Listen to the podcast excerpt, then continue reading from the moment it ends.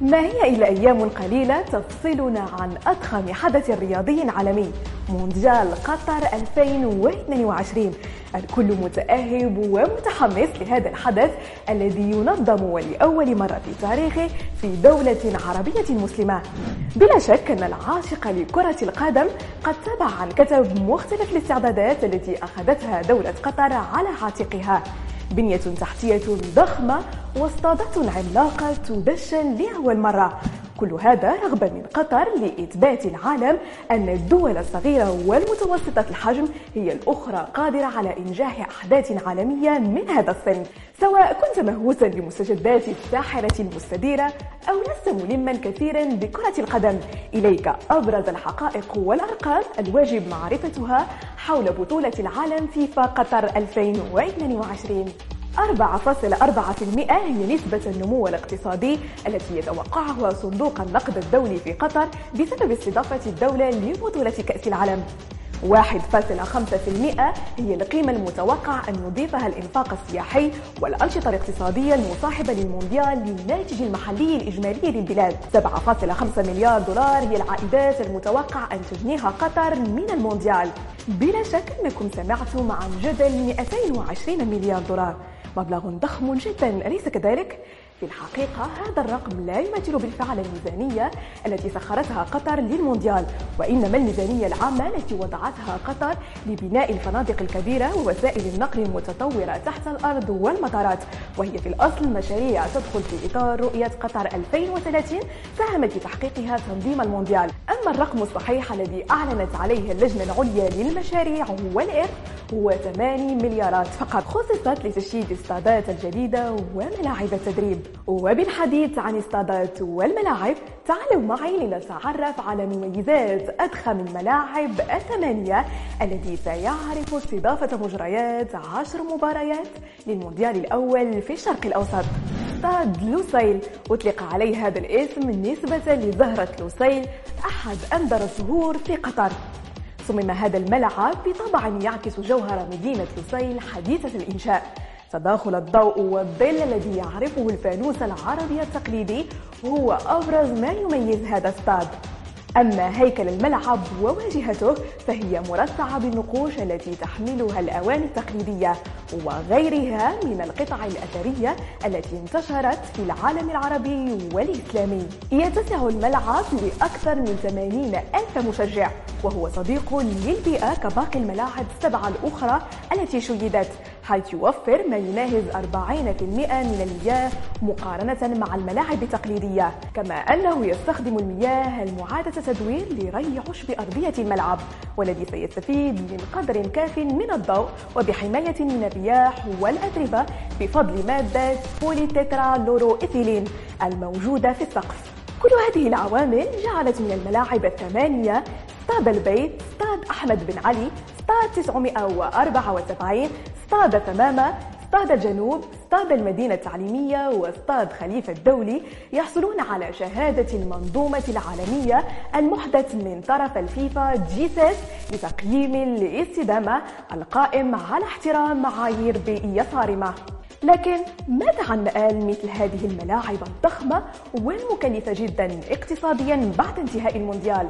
دولة قطر تجيب أن هذا الملعب سيحول إلى وجهة مجتمعية تضم وحدات سكنية ومتاجر ومطاعم وعيادات صحية ومدارس ومن المقرر كذلك تفكيك الجزء العلوي من مقاعد المدرجات والتبرع بها للدول التي تحتاج إلى ملاعب وبنيات تحتية رياضية أنت نعم أنت كمغربي ماذا تعرف عن تاريخ مشاركة منتخب بلادك في المونديال؟ تعود أول مشاركة للمغرب في تصفيات المونديال لنهائيات دورة تشيلي 1962 حين لعب المغرب كممثل عن القارة الإفريقية ضد المنتخب الإسباني القادم من تصفيات القارة العجوز المنتخب المغربي خاض مباراة قوية بملعب الدار البيضاء مارسيل سيردان. ملعب مركب محمد الخامس حاليا انهزم فيها بهدف نظيف ليتبخر فيما بعد حلم المونديال بعد خسارته في مباراة العودة بملعب سانتياغو بيرنابيو بثلاثة أهداف مقابل هدفين. أربع سنوات بعد ذلك سيقاطع المنتخب المغربي مونديال إنجلترا 1966 شأنه شأن مجموعة من المنتخبات الإفريقية احتجاجا منه على حصر الفيفا مقعدا واحدا بين ثلاثة قارات وهي إفريقيا وآسيا وأوقيانوسيا ليتأجل بذلك حلم معانقة المونديال لسنة 1970 وبالضبط في المكسيك حينما غادر زملاء المهاجم أحمد فراس السباق من الدور الأول. بعد خسارة أولى أمام ألمانيا بهدفين مقابل هدف ثم ثانية بثلاثية نظيفة أمام البيرو. قبل التعادل أمام بلغاريا بهدف مقابل هدف. وبعد 16 عاما سيعود المغرب لكسب رهان المشاركة في مونديال 1986 بالمكسيك. كان المغرب أول منتخب إفريقي وعربي يتصدر مجموعته ويتأهل للدور الثاني حيث فاز على البرتغال بثلاث أهداف مقابل هدف وتعادل مع إنجلترا وبولندا دون أهداف. ليواجه فيما بعد ألمانيا ويخسر بصعوبة بهدف مقابل لا شيء. ثالث مشاركة للمغرب في المونديال تعود لسنة 1994 في الولايات المتحدة الأمريكية. وخلافا للتجارب السابقة التي ركزت على لاعبين محليين ضم المنتخب هذه المرة أسماء ولدت وتكونت خارج المغرب على رأسها مصطفى حجي. كما أنها كانت المرة الأولى التي يقود فيها مدرب مغربي عبد الله بليندا أسود الأطلس إلى المونديال. ورغم الأمال التي حلقت على هذا المنتخب إلا أنه لم يتفوق في تحقيق نتائج طيبة. خرج المنتخب المغربي مبكرا مع تلقيه ثلاث هزائم أمام بلجيكا والسعودية وهولندا.